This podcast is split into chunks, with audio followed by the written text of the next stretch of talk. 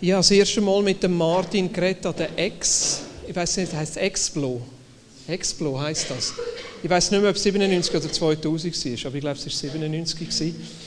Äh, der, sein Sohn, der Marius, kenne ich schon länger. Wir haben uns kennengelernt an der Pfingstkonferenz vor, weiß nicht, wahrscheinlich etwa ja, 18, 18 Jahren oder so. Feuer und Glut im 95. Das war äh, für mich eines der ganz, ganz bleibenden Erlebnisse, die Konferenz. Dort habe ich so richtig äh, einfach den Heiligen Geist erlebt. Das hat wirklich mein Leben verändert. Auf jeden Fall, nachher habe ich mit dem Marius, mit seinem Sohn, immer ein bisschen näher Kontakt gehabt. Und dann habe ich den Martin nachher einmal zufällig getroffen, an so einer, an einer Explo. Ich war mit dem Marius am Schnorren, nachher kommt der Martin auf mich zu und sagt, hey, hi Boris, wie geht's dir? Und dann habe ich die Welt nicht mehr verstanden, wieso kennt er mich, wieso kennt mein Name und an mit mir schnorren. Und nach etwa einer Minute habe ich herausgefunden, dass er einfach mein Namensschild gelesen hat. und dort habe ich gemerkt, ai, ai, ai, wie muss man immer ein bisschen aufpassen. Aber jetzt, jetzt, jetzt, habe ich gedacht, jetzt habe ich, jetzt habe ich endlich mal eine Gelegenheit, jetzt kann ihm das umgehen. Martin, jetzt darfst du hierher hocken. Du darfst nachher äh, dein Herz mit uns teilen, aber ich habe euch ja vorgewarnt, wer möchte gerne Martin eine Frage stellen? Vor allem jetzt die Leute, die eigentlich nicht wissen, wer er ist. Was willst du den Martin fragen? Nichts, nichts. Willst du jemand aus dem Ecke den Martin etwas fragen?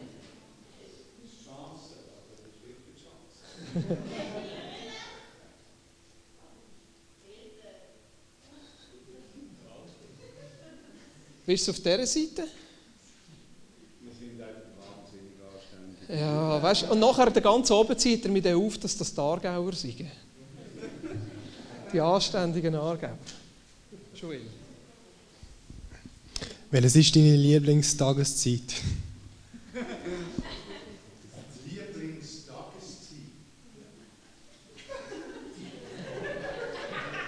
Lieblingstageszeit. Das habe ich mir noch gar nicht überlegt.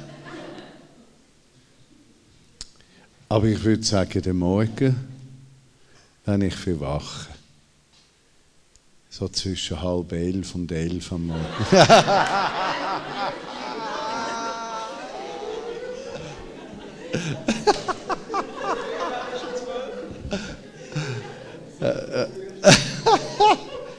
Was machst du beruflich? Ja, morgen, wenn ich verwache, am liebsten so zwischen sechs und sieben und das Fenster ist auf und ich höre Vögel pfeifen, das wäre, im Winter wäre es dann nicht meine Lieblingstageszeit. Und es ist grün und äh, mein erstes Gebet, das muss ich auch noch sagen, jeden Morgen. Heute Morgen ist mir wieder aufgefallen, als ich verwacht bin und so gebetet habe. Ich dachte, eigentlich bist du ein bisschen beknackt. Ich verwache und mein erstes Gebet ist, oh Herr, hilf mir, dass der heutige Tag gut kommt. Äh, dann denke ich, ja, meine Seele ist alle noch ein bisschen in Schockzustand, was alles auf sie zukommt am heutigen Tag. Help, oh Gott, das ist das Erste. Doch, der Morgen. Gut. Weitere Frage? Für was schlägt dein Herz am meisten? Und was mich auch interessieren ist, wo das am meisten herausgefordert bist im Moment. Jetzt darfst du weder IB noch Union Berlin sagen, Martin. ich nehme an, du gehst nicht auf den Sport zu. Gell? Äh, also vielleicht die zweite Frage, die größte Herausforderung, das ist eigentlich nicht momentan, sondern das ist permanent. Das bin ich selber. Und das ist kein fauler Spruch, das ist eine Wahrheit. Mit mir umzugehen, mit mir zu leben im Blick auf Gott und sein Reich und das, was ich als richtig empfinde von ihm her, auf die Reihe zu bringen, und zwar nicht im Sinn von einer Leistung, sondern im Sinn von einem Lebensstil. Ich merke, das ist vielleicht die grösste Herausforderung die ich habe. Was war die erste Frage? Für was schlägt mein Herz? Ja, das ist jetzt eine relativ einfache Frage. ich glaube, das, was mich seit ich im Glauben stehe, beschäftigt, ist die Gegenwart von Gott. Und zwar in der Frage, wie kann sie zunehmen mir und wie kann sie zunehmen um mich herum. Oder auch, wie kann ich, seit ich im Gemeindebau engagiert bin und gegründet in Bern, habe ich, oder haben wir, als ich 26 war. Eigentlich immer der gleiche Gedanke gewesen, wie kann eine Gemeinschaft von Christen wirklich Gottes Gegenwart erleben? Und zwar permanent. Und wie kannst du das erleben, ohne dass du ein System schaffst, äh, wo du nachher wie quasi das System dir hilft, das zu erreichen. Verstehst du, was ich meine? Ist wie, wie kann das vom Herz her kommen? Wie, wie kann ich Menschen anzünden? Wie kann ich Menschen gewinnen? Wie kann ich, wie kann ich ansteckend sein in meinem eigenen Leben, dass andere Menschen so leben wollen? Ich denke, das ist, dort ist mein Herz am größten. Das interessiert mich am meisten. Mehr als Gemeindewachstum und mehr als weiß ich was. Weil dort kommt auch meine Seele zur Ruhe. Ich denke, das hat mit dem zu tun. Noch eine letzte? Ladies first, sorry Matthias. Ja. Warum hast du an der Konferenz gesagt, wir Aarauer haben das Gebet am meisten nötig?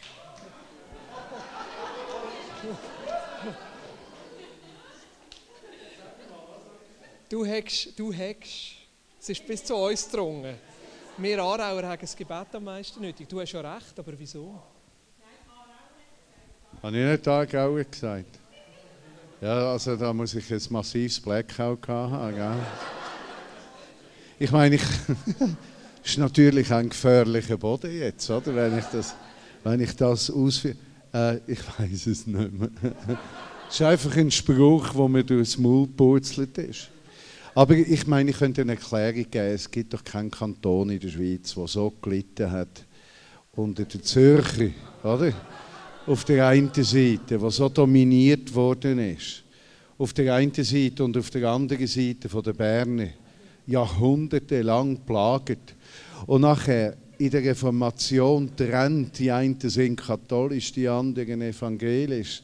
Also mich denkt, die Aargauer an und für sich sind arme Scheiben, oder?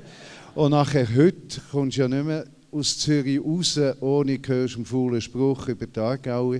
Und was ich euch kann versprechen ich bin ja ein, wie soll ich sagen, ich bin ein emigrierter Zürcher. Ja, ich bin Migrant seit über 30 Jahren in Bern und ich bin aufgenommen worden. Und darum kann man mir als Zürcher sein nicht mehr gross vorwerfen.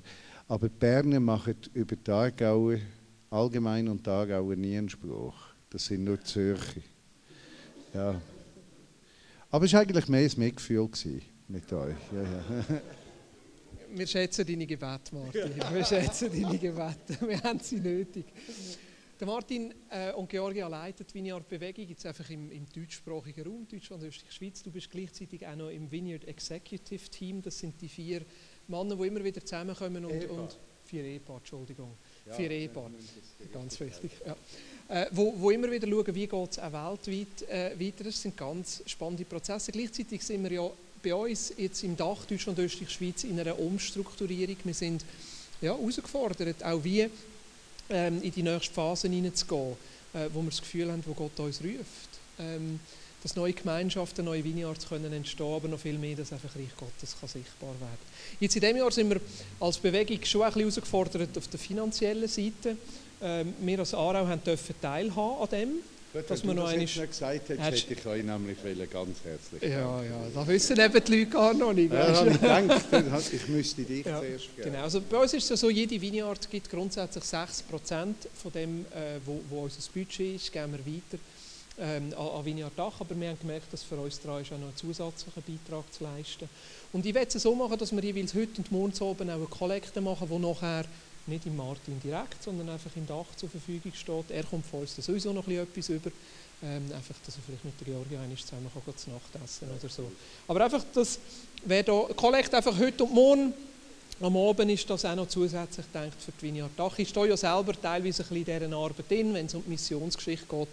Und da sind wir immer um jeden Franken froh, kann man sagen, oder? So, jetzt gebe ich dir das Mikrofon. Jetzt darfst du alles sagen, außer blöde Sachen über die Danke, Borgis. Ja, ich möchte euch danken. Effektiv, auch wenn ihr nicht im Entscheidungsprozess sind für die Son den Sonderbeitrag für äh, Vignetach, Aargau ist also extrem grosszügig gewesen. Und ich merke, wie das etwas auslöst bei mir, miteinander Sachen zu tragen. Äh, das ist jedes Mal so ein Ausdruck von, von, von Teilhaben an dem, was am Geschehen ist. Und ich möchte euch einfach herzlich danken. Ja, eigentlich heute Abend nicht vor, Sprüche über die Aargauer zu machen. Und ich, ich hatte den Eindruck gehabt, während der Anbetungszeit, ich will nicht äh, ein Teaching weitergeben heute Abend. Ich will euch teilhaben an Gedanken, die mich beschäftigen. Und wenn wir das machen, dann dürft ihr mich jederzeit unterbrechen. Wenn jemand mich unterbricht, wäre ich froh, du könntest mir den roten Faden, den ich in dem Moment verliere, an mich zurückgeben. Ist das möglich? Das hilft mir. Ich bin heute Abend mit der Tabea Geisbühler da. Tabea ist in der Vignette Bern. Sie engagiert sich auch noch in der FMG, auch im EGW, ist in der Anbetungsgruppe. Der Ben hat übrigens gesagt, sagst du dann, sie habe in der Band gefehlt. Das habe ich vorher vergessen zu sagen, jetzt sage ich es so. Gell? Also das ist ein Kompliment an dich. Dunk mir, gell? Wir werden sicher etwas von der noch hören, heute Morgen oder übermorgen.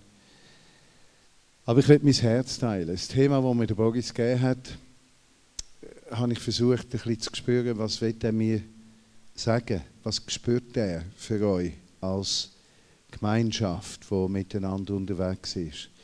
Und das Grundthema war Gegenwart Gottes. In einem anderen Gespräch, wo er mir, mir geredet hat, ist das Wort Hunger gekommen, nach Gottes Gegenwart. In einem dritten Gespräch hat Boris zum Ausdruck gebracht, weißt die Gegenwart von Gott, wo der Alltag durchwirkt. Äh, eine Gemeinde, wo, das sind jetzt meine Worte, wo so ansteckend ist, dass das Gemeindeleben im Alltag in äh, automatisch ein Ort ist, wo Menschen angesprochen und berührt werden.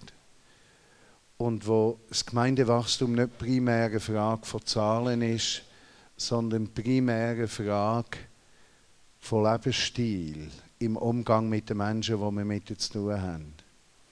Wir sind ja häufig versucht, äh, das, was wir als Schweizer gerne als Erfolg bezeichnen, oder in der westlichen Hemisphäre, wir binden das gerne an Zahlen fest. Und ich habe immer so den Eindruck, äh, es ist schlecht, an Zahlen festzubinden. Ich will es lieber an Inhalten festbinden. Also wenn ich die Wahl habe zwischen der Versammlung von 5000 Menschen, die einmal in der Woche zusammen sind, und 200 Menschen, die jeden Tag Jesus zur Verfügung stehen und sich brauchen lassen in der Welt aus, dann wette ich lieber das Zweite, ohne überheblich über das andere zu denken. Weil dann verliere ich ja das Erste bereits. Ja, ja Gegenwart Gottes erleben ich habe, ich habe ein paar Schriftstellen und ich werde euch ein bisschen von meiner eigenen Reise in diesem Thema etwas erzählen. Eine Schriftstelle, die mich in diesem Zusammenhang häufig beschäftigt, ist Römer 12, 2. Und ich bin überzeugt, dass einige von euch, wenn sie den Anfang vom Text hören, sich erinnern daran, dass sie den Text kennen. Seid nicht den Vorbildern dieser Welt gleichgestellt, aber werdet transformiert durch die Erneuerung eures Geistes, nicht im Sinn vom göttlichen Geist, sondern Sinnes, im Sinn von, von der Wahrnehmung und von dem, was man für richtig haltet dann werdet ihr auch fähig sein, den Willen Gottes, den guten Willen Gottes zu prüfen, und zwar seinen guten, angenehmen und vollkommenen Willen. Und es scheint mir da, jetzt ohne auf Doxologie einzugehen, wo im 11. Kapitel ist, oder Beschreibungen nachher, wenn wir äh, mal wagen, den Satz rauszunehmen, was man ja normalerweise nicht einfach so machen sollte, aber versuchen, den Satz anzuschauen, was mich seit jungem Christ beschäftigt hat, ist, welches sind, was meint er mit diesen äh, Vorlagen, ja, mit diesen Schemen, mit diesen Mustern äh, von dieser Welt. Was meint er damit? Und äh, vergebt mir, wenn ein Teil heute Abend ein bisschen philosophisch ist, aber ich merke, das hat mich sehr beschäftigt. Ihr kennt die Texte auch im Epheserbrief, dass durch die Gemeinde von Jesus die Mächte, Autoritäten an der himmlischen Ort, Weisheit Gottes soll äh, erklärt und konnte werden. Und für mich persönlich ist ganz klar, es gibt eine unsichtbare Welt. Also die Existenz von Dämonen, die Existenz von Engeln, die Existenz von einem physischen Satan ist für mich nicht in Frage gestellt. Das ist für mich sehr klar. Aber ich frage mich, ob die neutestamentlichen Texte letztlich nur das meinen. Ob sie nicht noch viel mehr auf etwas anderes hinweisen, nämlich auf das System in dieser Welt. Äh, interessant ist es, wenn wir vom Reich von Gott herkommen und denken, was bewirkt die Gegenwart vom Reich von Gott? Oder man könnte fragen, wenn Jesus in eine Szene gekommen ist, was ist passiert? Also eine Frau wird, äh, wird gesteinigt und Jesus kommt. Und was passiert dort? Etwas, wo das System von diesen Leuten überbricht. Ehebruch heißt, ich muss gesteinigt werden außerhalb vom Dorf. Das ist das System. Jesus kommt und unterbricht das. Kinder sollen zu ihm gebracht werden, die werden abgewimmelt. Für unsere heutige Verständnis ist das nicht gut gewesen, oder? Damals hat sich das gehört, dass man die Kinder jetzt nicht zuvorderst führen lässt, wenn etwas quote unquote, Religiöses passiert. Die haben nämlich dort nichts zu tun. Und Jesus durchbricht das System und sagt, lasst die Kinder zu mir kommen. Und er treibt es auf die Spitze und sagt, dann innen gehört das Reich von Gott. So. Und man könnte Dutzende Beispiele nehmen. Die Frage ist, wer hat gesündigt? Hat der gesündigt oder seine Eltern? Die logische Erklärung von den Menschen, die den Glauben kennt haben damals, Jesus durch Berichtssystem sagt weder er noch die Eltern, sondern damit Gott verherrlicht wird in dieser Heilung. Er durchbricht das System. Und da kommt plötzlich ein Muster, wo wir im Reich von Gott erkennen, das Durchbrechen von System. Jetzt System haben etwas an sich. Sie, sie sind geschlossen und sie beanspruchen für sich, dass sie die Einzigen sind. Ja? Äh, ich wollte euch nicht wehtun oder so, aber der Kapitalismus ist so ein System, das für sich in Anspruch nimmt, der einzige Weg zu sein ja, äh, für die Versorgung der Menschheit. Ja, der einzige Weg, der lebenswert ist, wo Gesellschaft kann funktionieren kann.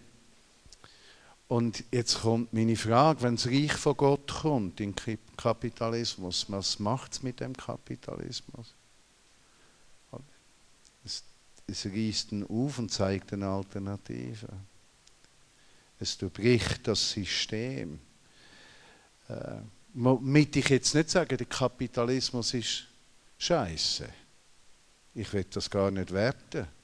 Ich könnte das gleiche Beispiel für den real äh, existierenden Sozialismus nehmen. Ich könnte das gleiche Beispiel nehmen für den Kommunismus. Jedes System trägt in sich das Geschlossensein und das absolut Richtige Sein in sich.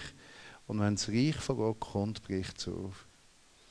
Ein wunderschönes Beispiel von dieser Woche an der Pfingstkonferenz war der Montagnachmittag, der Abschluss. Ich habe den Abschluss gemacht und äh, so Zeug kannst du nicht so gut vorbereiten, den Abschluss, weil du, du musst ja schwimmen mit dem, was Gott tut. Und sensationell gewesen, die Konferenz für mich, von ganz, ganz vielen Aspekten her. Aber äh, dann läuft gerade von der Theatergruppe einer mit einem Körbchen an mir vorbei und mir geht der Blitzgedanke durch den Kopf, mache eine Sammlung. Ich habe dann über fünf Aspekte geredet, wo können wir Jesus finden. Gegenwart von ihm. Weil es mir manchmal denkt, wir dürfen das Reich von Gott nicht reduzieren auf eins. Wir müssen breit genug sein. Weil Jesus ist nicht einfach in unserem Konzept, sondern breiter als in dem Konzept. Und wenn wir dann einfach sagen, das Reich von Gott ist gekommen, wenn jemand geheilt worden ist, und dann kommt es zu einer Engführung, oder? dass wir sagen, das Reich von Gott ist nur dort, wo Leute geheilt werden. Das Reich von Gott oder die Gegenwart von Jesus, das ist ja wie ein Synonym, äh, das ist dort, wo Menschen geheilt werden, aber es ist nicht nur dort. Und ich habe dann gesagt, alle, die bereit sind, von dem wo Gott ihnen geschenkt hat, das Gut, das Geld, das sie, wo bereit ist zu teilen, soll vorkommen und in das Körper etwas legen. Gut, Korb war es, nicht das Körper. Und ich habe gedacht, ja, da kommen dann so 1, 200, oder? Ich habe nie damit gerechnet, dass sagen es alle kommen. Jetzt kann man immer noch sagen, das war ein gruppendynamischer Prozess. Gewesen. Das werde ich ja gar nicht abstreiten. Die Tatsache war einfach, gewesen, bei 3700 Leuten kommen führen und der Korb wird voller und voller. Und ich sehe, wie die Leute 200 er Not, 100 er Not hineingehen. Du lieber Himmel. Und ich habe dann schon gewusst, dass ich gesagt habe, jetzt dürfen all die, die zu wenig Geld haben, dürfen sich bedienen. Oder die können jetzt kommen, also hampflerweise Geld heimnehmen, oder? Wir haben dann einen coolen Heilandsack, den kennen die aber jeder mit Hand drückt. Und ich sage euch, was dort mir durch den Kopf gegangen ist.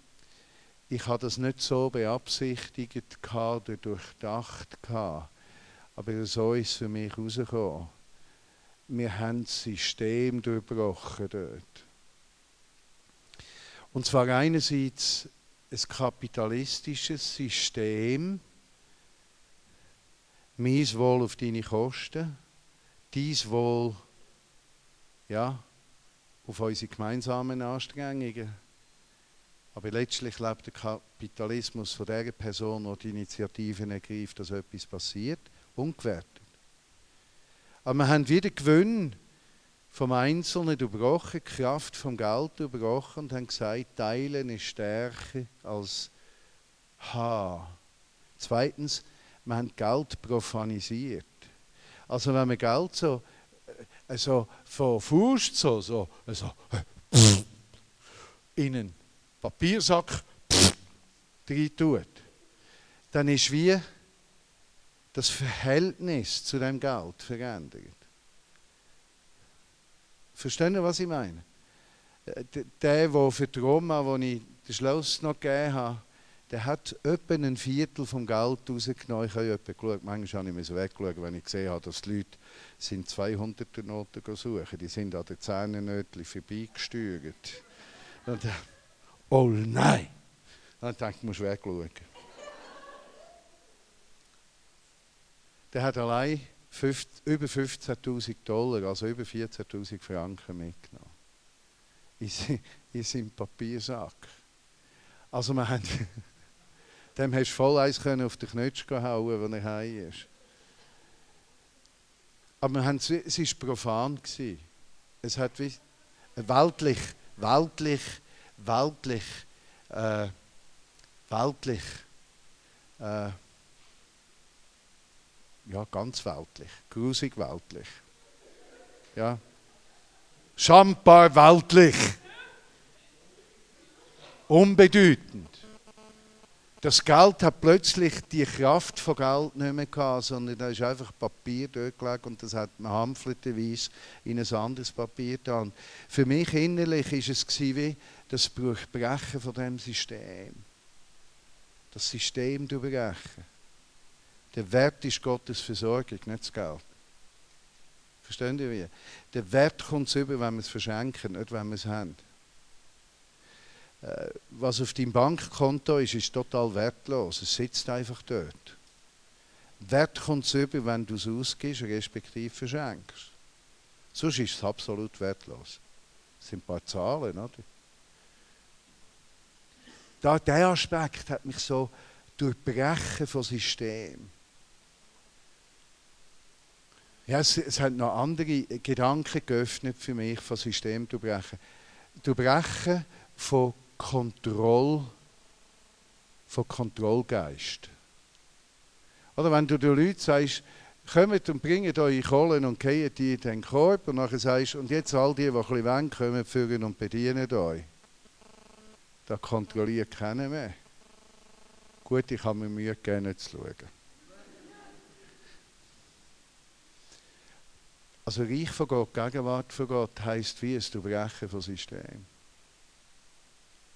Sowohl in der Welt als auch System in mir.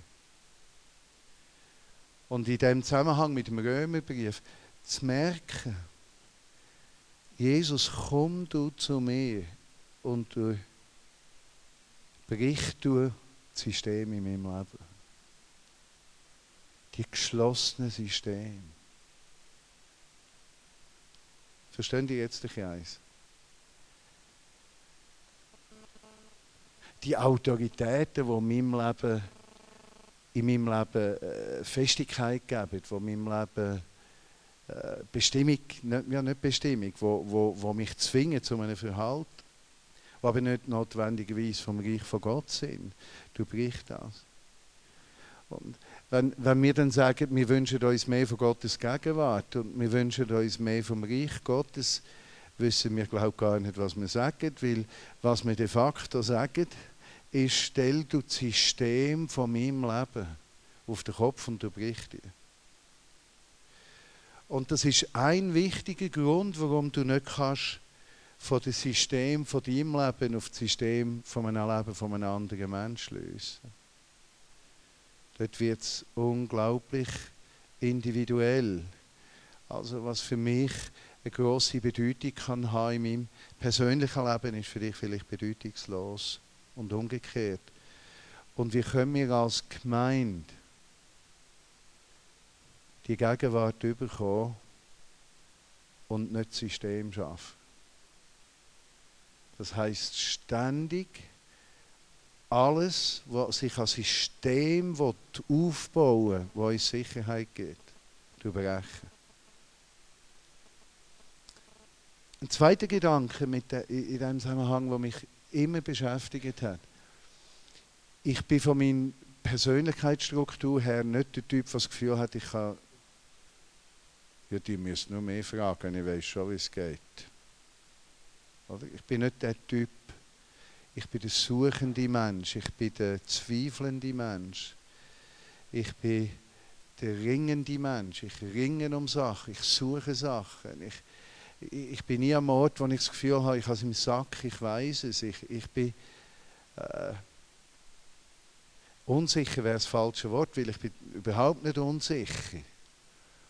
Aber ich habe nicht das Gefühl, ich sage der Beste, können wir mal so sagen. Und es hat einen Ausweg gegeben für mich aus der Überforderung, die ich empfunden habe. Und der Ausweg war schon mit 23, 24 äh, ausgelöst durch irgendeinen von meinen Mentoren.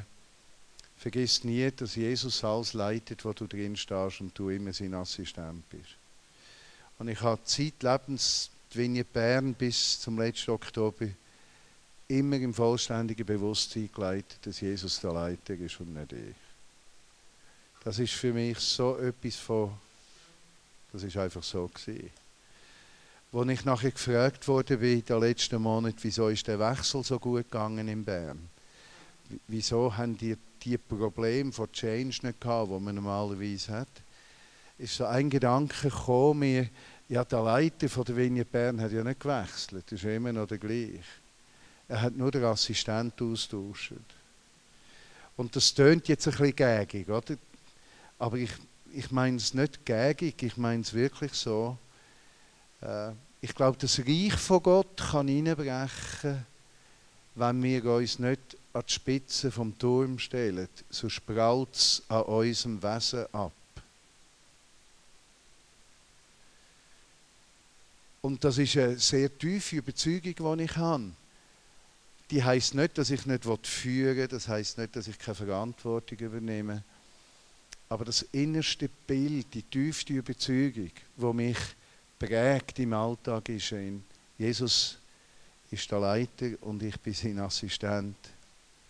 Ich habe das bei den Kindern genauso gehabt. Äh, ich bin als Einzelkind aufgewachsen. Ich habe nie viel mit Kindern zu tun in meiner Kindheit. Ich bin in einer Erwachsenenwelt aufgewachsen. Äh, ich weiß nicht, wer von euch das kann nachvollziehen, dass das ein bisschen anders ist. Und ich habe nie etwas ermangelt. Ich habe, das ist super, oder? Also ich meine, das ist perfekt. Aber es gibt einfach gewisse Sachen, die du nicht lehrst.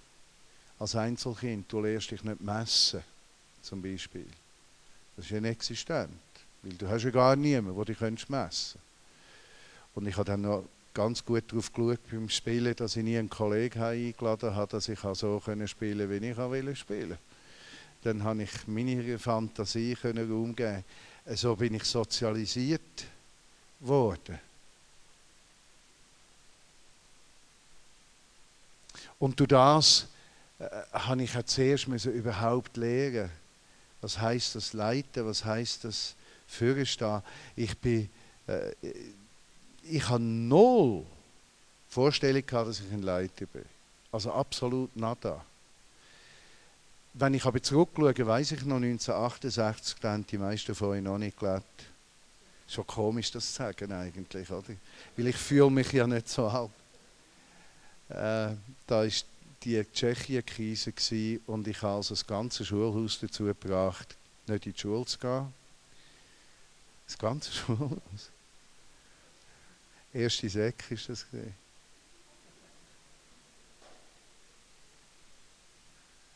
Und ich, ich meine, die anderen sind, ich bin der Erste. Ich habe die Schule können boykottieren. Ich habe die ganze Allklasse können gönnen für eine Demo.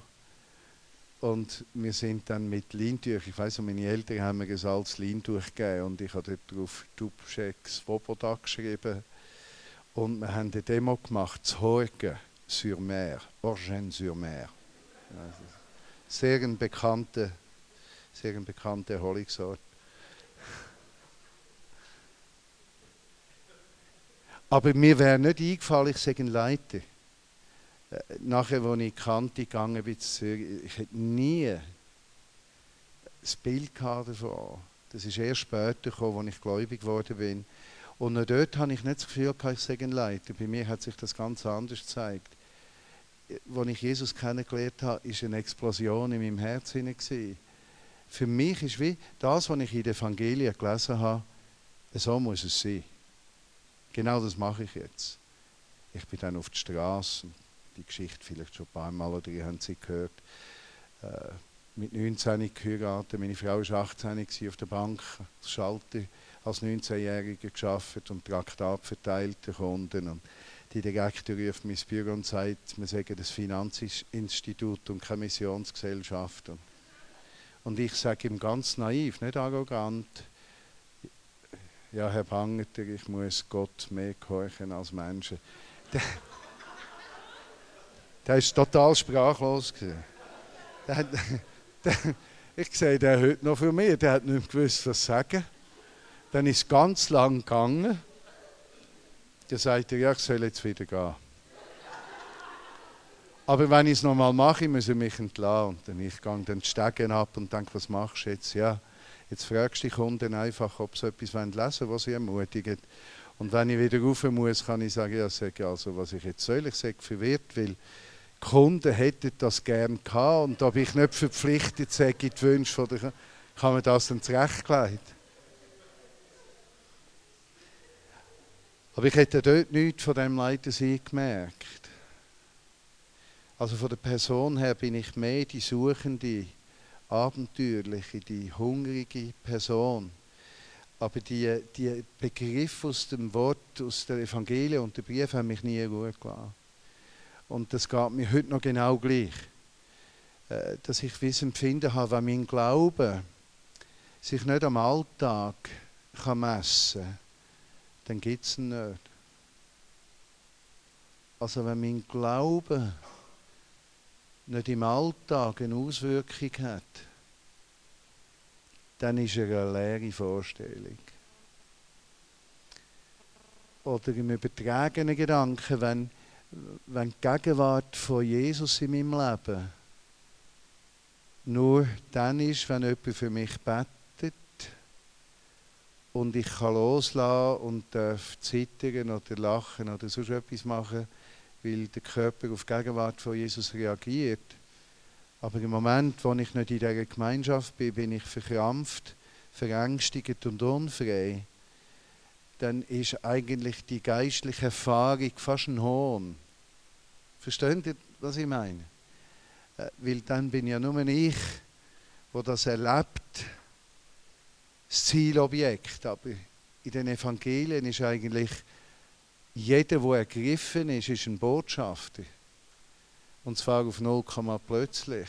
Nicht zuerst nach 700 Jahren Training äh, und voll, vollkommenem Charakter und vollständig eintrainiertem geistlichem Wissen und integrierter Erkenntnis, wie man alles muss machen muss. Sondern de facto ist es so, der Mensch ist ergriffen von Jesus und das Normalste ist, wenn der Mensch zum Botschafter wird. Im nächsten Moment. So unvollkommen schwach er ist. Und dann merke ich natürlich durch das im Gemeindebau, und das Risiko habe ich hunderte von Mal bin ich eingegangen. Und ich würde sagen, heute bin ich dankbar, habe ich so gelebt, ohne zu behaupten, ich habe recht. Aber ich für mich habe so leben. Ich habe Menschen Plattformen gegeben, die nie reif waren. Aber ich bin überzeugt, wenn ich die Evangelien gelesen habe, dass Jesus die zwölf ausgelesen hat. Und wenn die, du liest, was der Petrus am Schluss für einen charakterfesten Mann war und der Judas für einen super Charakter hatte, äh, ja, ich meine, dann würde es ja vielleicht bei uns auch gehen. Und nachher zu sehen, wie Menschen verändert werden und nicht vollkommen, aber wie, wie Gott wie etwas bewegt durch seine Gegenwart und wenn wir zulassen, dass das gelebt wird und freigesetzt wird, wie so etwas auslöst. Das beschäftigt mich heute noch. Also wenn es um die Frage von der Gegenwart Gottes geht, haben wir jetzt so zwei, drei Punkte berührt. Die eine Frage, die ich gesagt habe, von dem System, was du bricht, aber auch meine System. Bin ich bereit, meine Gedankenhäuser immer wieder abbrechen zu lassen, mich in die Abhängigkeit zu begeben? äh, darf das Reich von Gott, die Systeme immer wieder abbrechen. Oder sage ich, nein, jetzt habe ich das Perfekte gefunden, jetzt laufe ich 50 Jahre damit. Äh, und dann habe ich das Gefühl, arme Seele, arme Seele, arme Seele.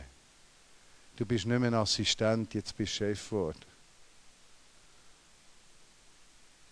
Und dann äh, die ganze Frage von deinem inneren Bild. Darfst du schwach sein, unvollkommen die Persönlichkeit haben? Eben wieso, ich, viel überlegt, wie, wo Jesus da geschaut hat und wieso hat er jetzt mich wählen für die Vignette-Bewegung? Es gibt doch Leute, die das viel besser könnten. Was, was, was sieht er, was ich nicht sehe? Er muss ja etwas sehen. Er könnte ja auf die einen Seite sagen, ja, ich muss mit Schwachen und Unvollkommenen arbeiten, sonst wird es für die anderen unerträglich. Das kann ich Ihnen nachvollziehen. Also wenn ich jetzt perfekt wäre, wenn ich perfekt wäre als Leiter von der Vineyard-Bewegung, dann wären alle Leute, die mit mir zusammen unterwegs sind, hoffnungslos. Oder? Die hätten keine Perspektive. Die müssen immer sagen, ja, das, das kann ich nie. Aber dort kommt eben wieder das Reich von Gott, wo das du bricht, dass ich kann das nie. Du musst ja auch Leute nehmen, die nicht alles so gut können. Und ich habe da keinen kein Komplex. Ich mache mein Zeug schon gut. Ich meine nicht das, ich meine es vom Selbstbild her. Äh, aber dort mir bewusst sein, es geht nicht darum, dass ich einen Perfektionismus anstrebe. Ich muss nicht der Beste werden. Ich muss der Durchlässigste sein. Verstehen Sie den Unterschied? Das heißt nicht, ich gebe mir keine Mühe, etwas Gutes zu machen und ich will aus dem Fehler lernen, gar keine Frage, aber letztlich ist es nicht das. Es ist vergleichbar in der Arbeitungszeit. Ihr, ihr könnt Bands zulassen, die haben geübt wie am Morgen, stundenlang, tagelang, wochenlang. Musikalisch ist alles perfekt. Und erklärt mir, warum. Eine unvollkommene Band vom musikalischen her. Eine Atmosphäre von der Gegenwart, die Gott kann schaffen kann. Und das hat nichts mehr mit der Qualität von der Musik zu tun. Erklärt mir das mal. Hat es nicht wieder mit dem zu tun? Was suchen wir? Was, was geben wir Wert? Was bewerten wir?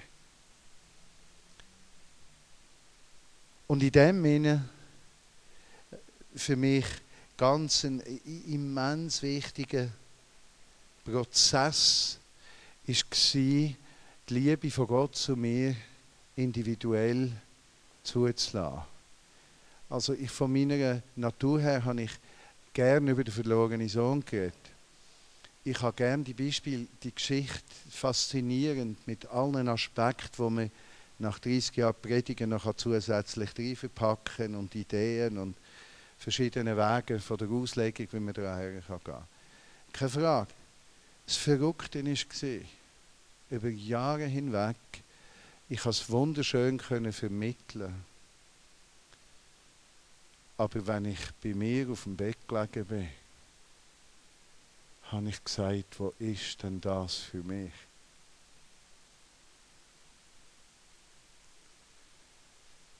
Und da muss ich sagen, der Prozess in den 90er Jahren von dem, was man Toronto sagen nennt, das hat bei mir natürlich massivste Auswirkungen in diesem Bereich.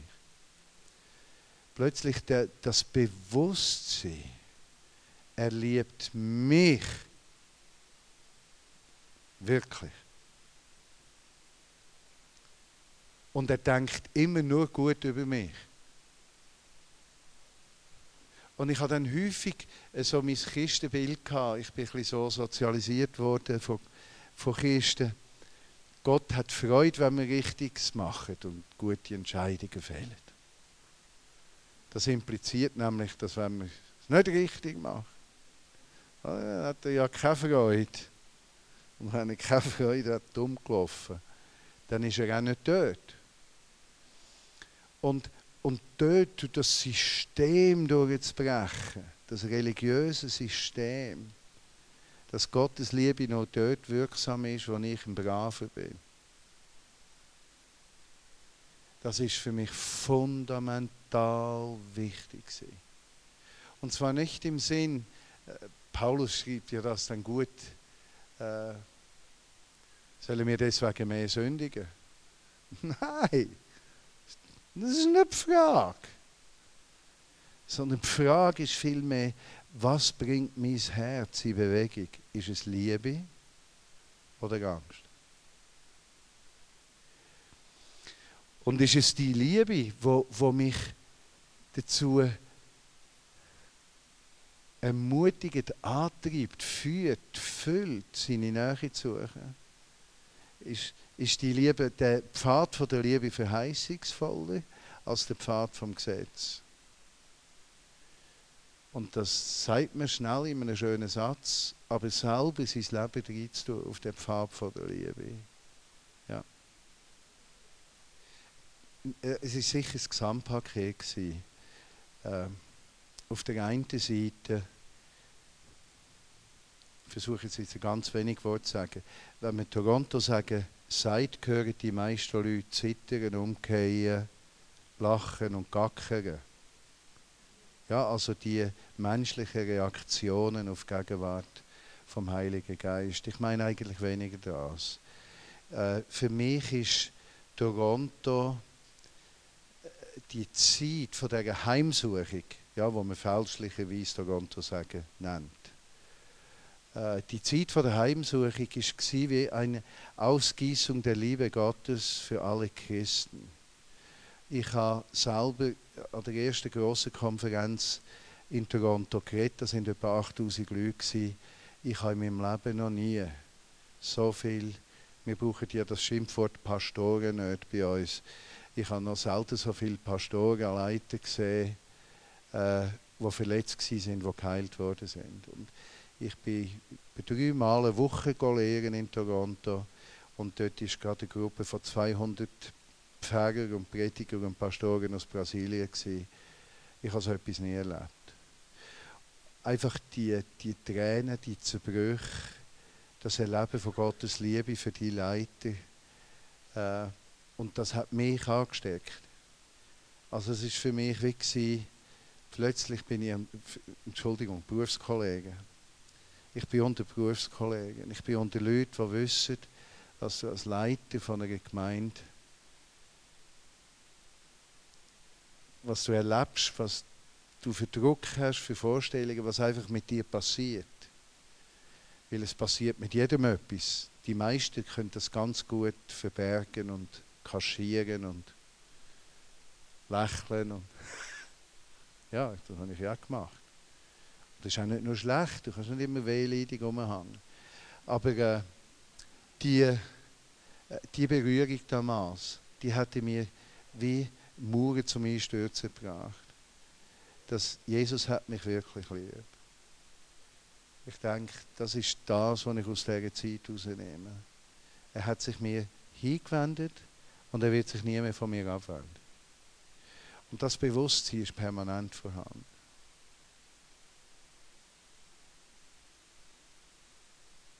Kannst du mir den roten Faden zugeben? Hast du ihn auch verloren, gell? Ja. Ja. Ja, das ist eben die Erfahrung von Gottes Liebe. Ist eine Kernerfahrung für mich gewesen und ist es heute noch. Die andere Kernerfahrung, ich bin nicht der Leiter, er ist der Leiter, das hat mir geholfen, in Gottes Gegenwart hineinzukommen. Oder das Erste, was ich gesagt habe, von dem System. Oder passet auf, wenn ihr ein System einführen. System trennen. Es ist das Wesen von System, das sie trennen. Das Reich von Gott führt zusammen und durchbricht das System. Äh, ihr merkt das relativ schnell, wenn Systeme anfangen zu greifen. Bringt Spaltung in eine Gemeinschaft. Äh, ein, ein weiterer Punkt, wo für mich als nächster Schritt dort unglaublich wichtig geworden ist, wie kann Gottes Gegenwart mir zunehmen, ist, dass ich mich viel Gedanken gemacht habe über ein paar Sätze von Jesus, wo er sagt, wer mich sieht, sieht den Vater zum Beispiel. Äh, weil die Aussage, die beinhaltet eigentlich, dass es mir auch möglich ist, am Punkt zu kommen, wo ich kann sagen, wer mich sieht, sieht Jesus. Und plötzlich habe ich gemerkt, ja, das ist ja eigentlich mein höchstes Ziel. Denn wenn die Annahme stimmt, dass dort, wo Jesus ist, das Reich von Gott ist, und dort, wo Jesus ist, durch seine Gegenwart Menschen heil werden oder Gerechtigkeit kommt. Nicht nur Gerechtigkeit für den einzelnen Menschen, der ungerecht war, sondern ungerechte System. Dann bedeutet das ja, wenn Jesus mehr Raum hat in meinem Leben, und ich mich fortbewege, dass das Reich Gottes in mir äh, Einflusssphären bekommt, die grösser ist als vorher. Und ich habe dann vor etwa vier, fünf Jahren die ersten Erfahrungen gemacht, wo ich mal gesagt habe, Jesus, zeig mir das, wie das genau ist. Mich interessiert, ob das funktioniert. Und zwar es klingt total esoterisch, aber ihr könnt das sicher einordnen. Ich bin abstrahlen.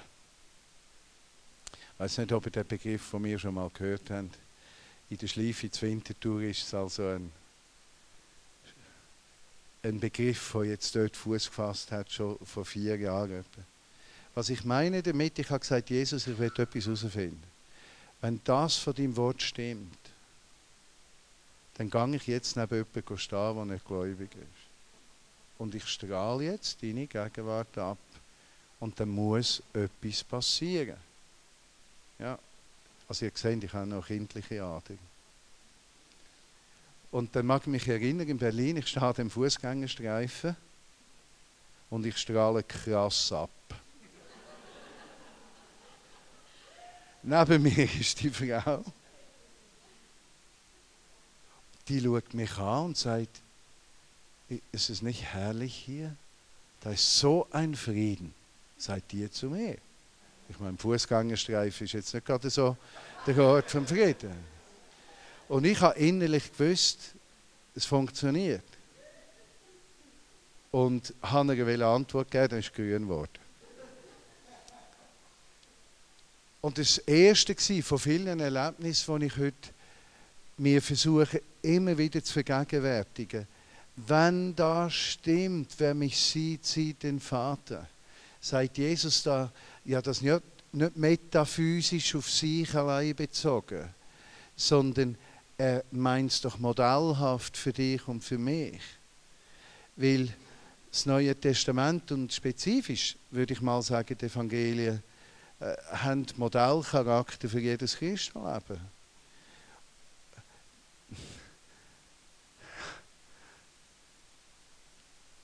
Dann muss es doch etwas auslösen.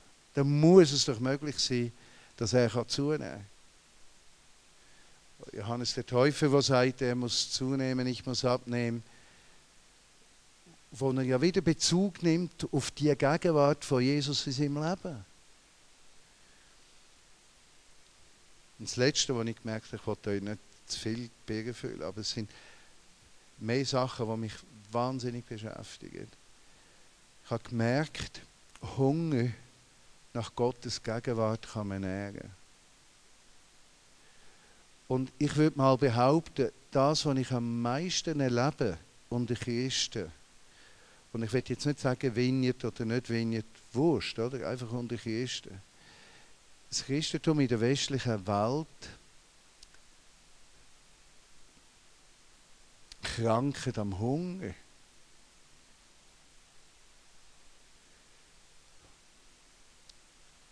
Das heißt, wir haben ganz wenig äh, Situationen, die wir nicht mehr selber meistern können.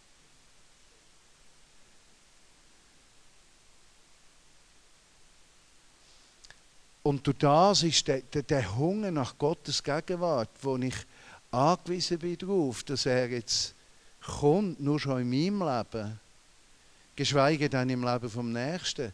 Der Hunger ist eigentlich gar nicht da, weil ah, jemand ist arm, ja, ich hole 500 Steine vom Konto. Ich muss mich gar nicht für den Arme engagieren. Ich muss gar nicht die, verstehen die, die, die emotional-geistliche Beziehung eingehen. Ich löse das Problem schnell. Aber eigentlich ist es gar nicht so schlimm, weil ich das gemacht was braucht das da lieb Gott. Und unsere ganze unser ganzes System, auch unser Sozialsystem, ungewertet, haben wir geschaffen. Es ist abgeschlossen. Wir schauen auch, dass es abgeschlossen bleibt, dass nicht zu viele Ausländer an diesem System können Teilhaben davon geniessen weil es dann für uns nicht könnte lange. Ja, vollständig unpolitisch, nur sachlich gemeint.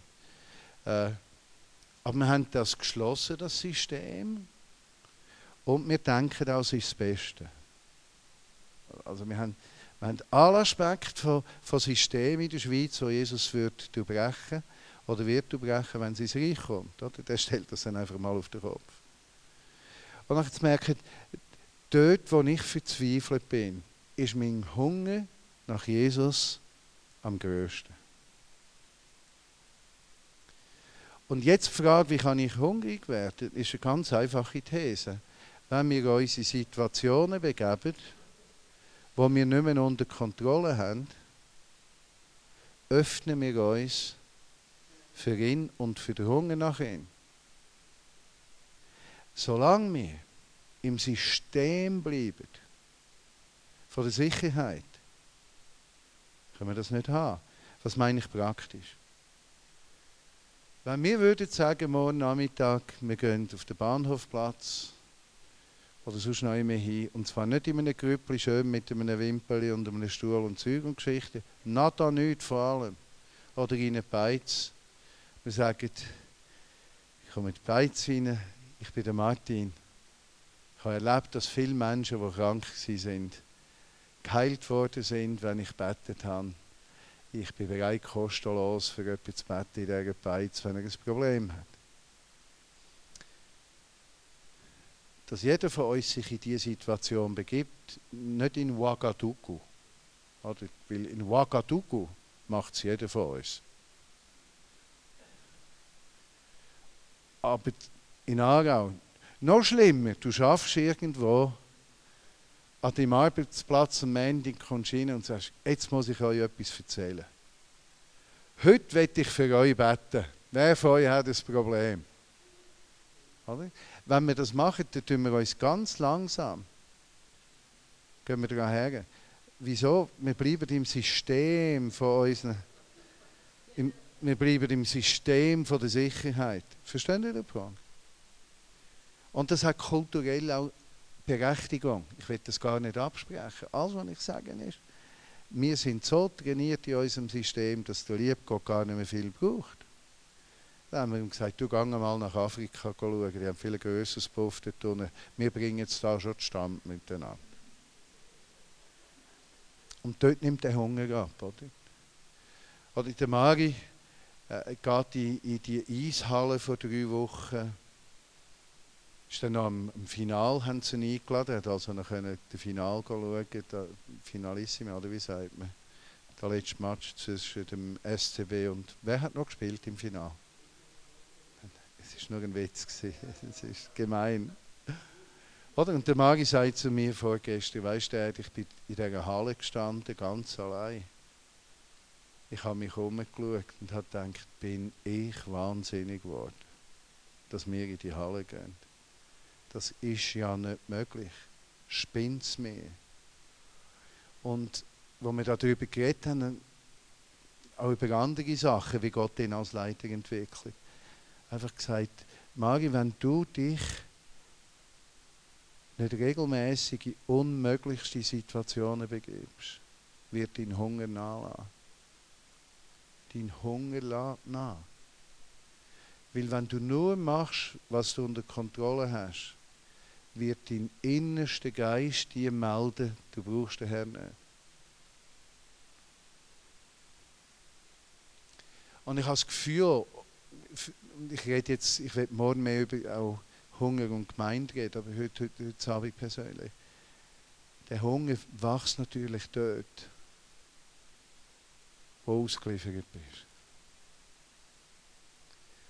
Also der, Saulus geht nach Damaskus, es donnert wie ein Morgen, ein Blitz geschieht, der ist blind, ich weiß ja nicht, wie der sich gefühlt hat.